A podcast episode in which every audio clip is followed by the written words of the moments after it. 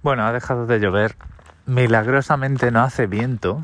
Entonces, eh, en el paseo que me voy a dar ahora antes de terminar el día, hoy es domingo, estoy grabando en domingo, pues os voy a contar un poquito.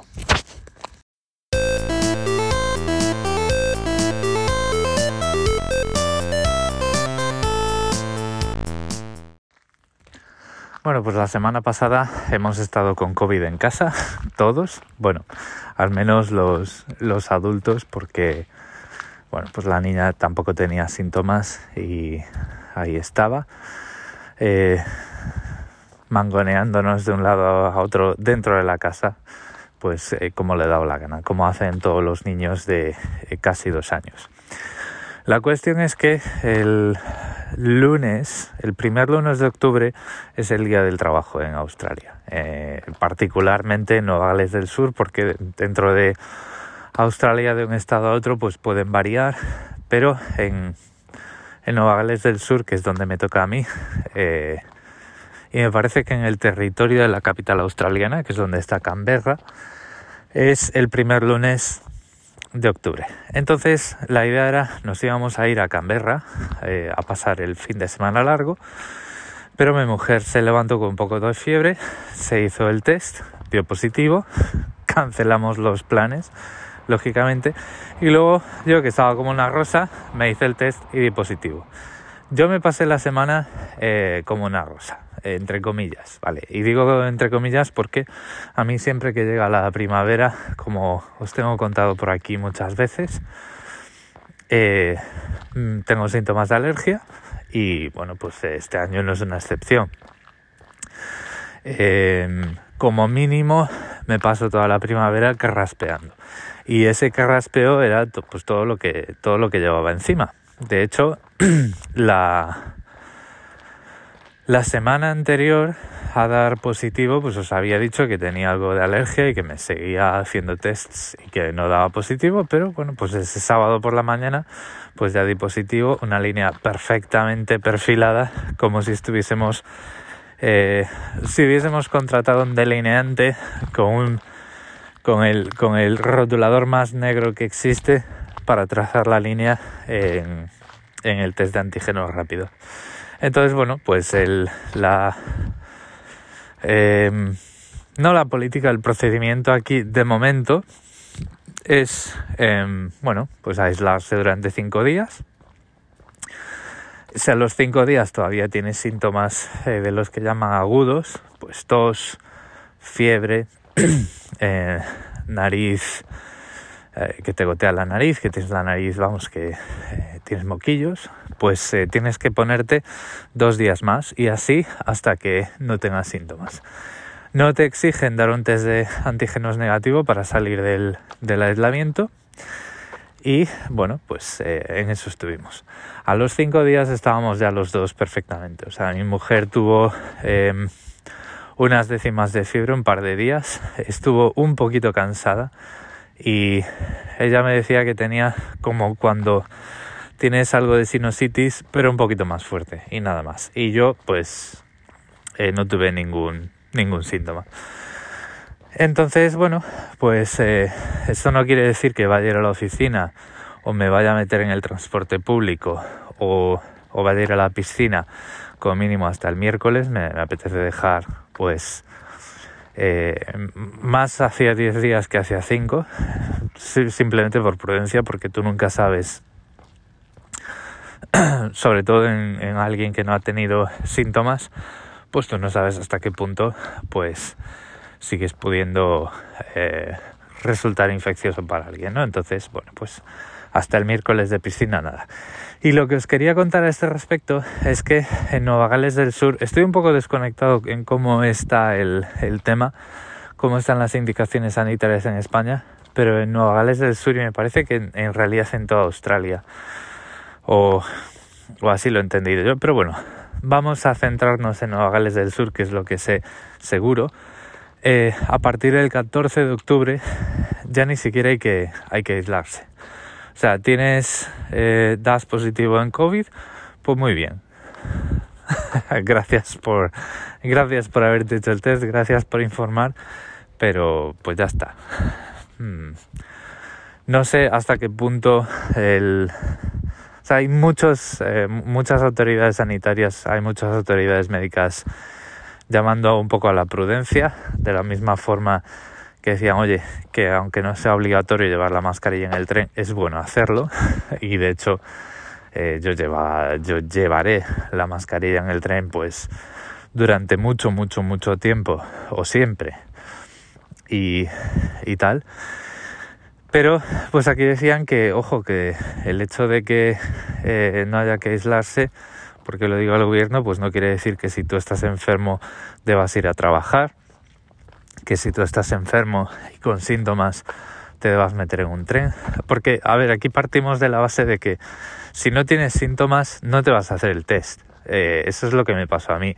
Yo me hice el test porque mi mujer tenía fiebre y dio positivo. Y dije yo, bueno, pues yo lógicamente eh, debería dar positivo, debería, o si no es hoy, es dentro de un par de días, ¿no? Eh, y efectivamente, pues di positivo en el momento.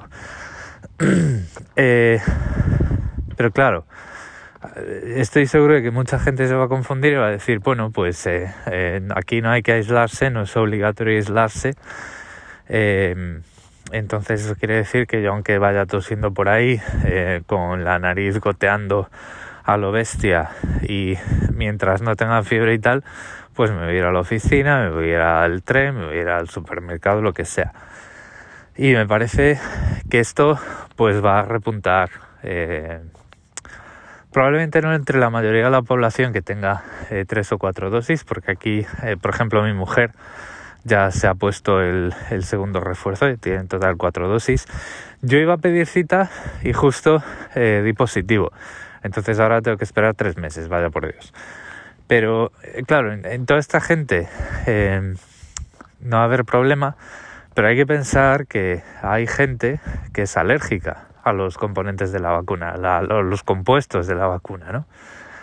Eh, la vacuna no es simplemente la carga, eh, digamos, el principio activo que sea, ya sea eh, las vacunas tradicionales con un virus debilitado o el, las vacunas basadas en ARN, que seguro que lo estoy diciendo mal, pero lo que sea, pues la vacuna, el líquido, pues de la misma fuerza, de la misma forma que una pastilla tiene, eh, ¿cómo le llaman? Bueno, que una pastilla tiene un polvillo que es el, el, vehículo que lleva el principio activo. El principio activo a lo mejor es pues el 1% todo el peso de la pastilla, pues en una vacuna pues lo mismo, pues tú tienes unos componentes adicionales, ¿no? Hay gente que tiene alergias, muchas alergias, y de hecho hay gente en cualquier población que algunas vacunas pues no se las puede poner porque pues tiene condiciones que no lo aconsejan. Seguro que estoy diciendo muchas cosas que no son del todo exactas, pero vosotros me entendéis. O sea, sabemos que hay gente que no se puede poner la vacuna, aunque quiera, y ya está. Eh, claro, si vamos por ahí haciendo de nuestra capa un sallo eh, con cualquier tipo de síntomas y nos exponemos y exponemos al resto de la población, pues eh, una de esas personas se puede poner enferma y al no tener ninguna dosis de la vacuna se puede poner muy enferma.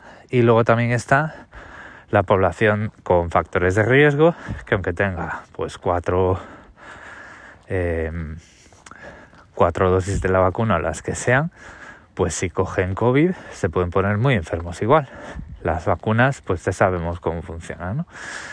Entonces me da la impresión de que a partir del 14 de octubre vamos a ver eh, de qué pasta está hecha la población y cómo de en serio se toma eso de proteger a los demás. Porque al final ponerte la mascarilla en el tren es proteger a los demás. Eh, la mascarilla ya sabemos que a quien protege no es al que la lleva puesta, sino a los demás, porque frenan tu aliento. ¿no? tú si llevas una mascarilla puesta de las que debes llevar, eh, a ti no te protege, si el virus está en el aire pues lo vas a inhalar. A ver, algo sí, ¿no? Algo se supone que te protege, pero no es una de estas mascarillas de, con filtro antipartículas y demás. De lo que se trató siempre en las mascarillas que recomendaban llevar era que tú al, al, exhalar eh, tu aliento se frenase mucho con esa mascarilla y en vez de avanzar eh, pues un metro o dos, avanzase pues unos pocos centímetros. Y con eso ya se estimaba que el, contagio, la transmisión del virus se iba a frenar un montón. Entonces, pues eh, lo dicho, ya veremos. De la misma forma que vemos que hay gente que eh, con muy buen criterio sigue llevando la mascarilla aunque no sea obligatoria, pues vamos a ver cómo la gente entiende la eh, digamos el nuevo enfoque de que no hay que no hay que aislarse. A mí me preocupa un poco. Eh, yo sí tengo si tengo síntomas, bueno, pues tenemos cajas ahí de test en casa. Siempre tenemos. Eh, probablemente los sigan vendiendo durante mucho tiempo. A no ser que eh, ya haya un comunicado firme de autoridades médicas de eh, cambiar nuestra actitud, pues yo, como siempre, siempre que tenga síntomas, me haré el test y si doy positivo, pues trabajaré pues los días que haga falta desde casa y ya está, sin exponer a nadie. Y me gustaría, me gustaría poder estar seguro de que la gente hará lo mismo, pero nunca se sabe, no lo sé. Vamos a ver qué pasa.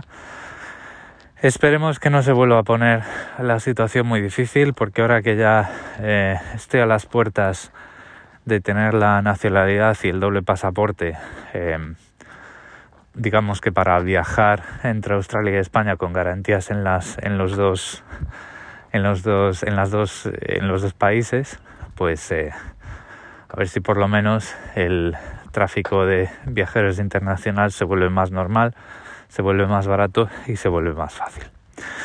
Esto es lo que os quería contar hoy.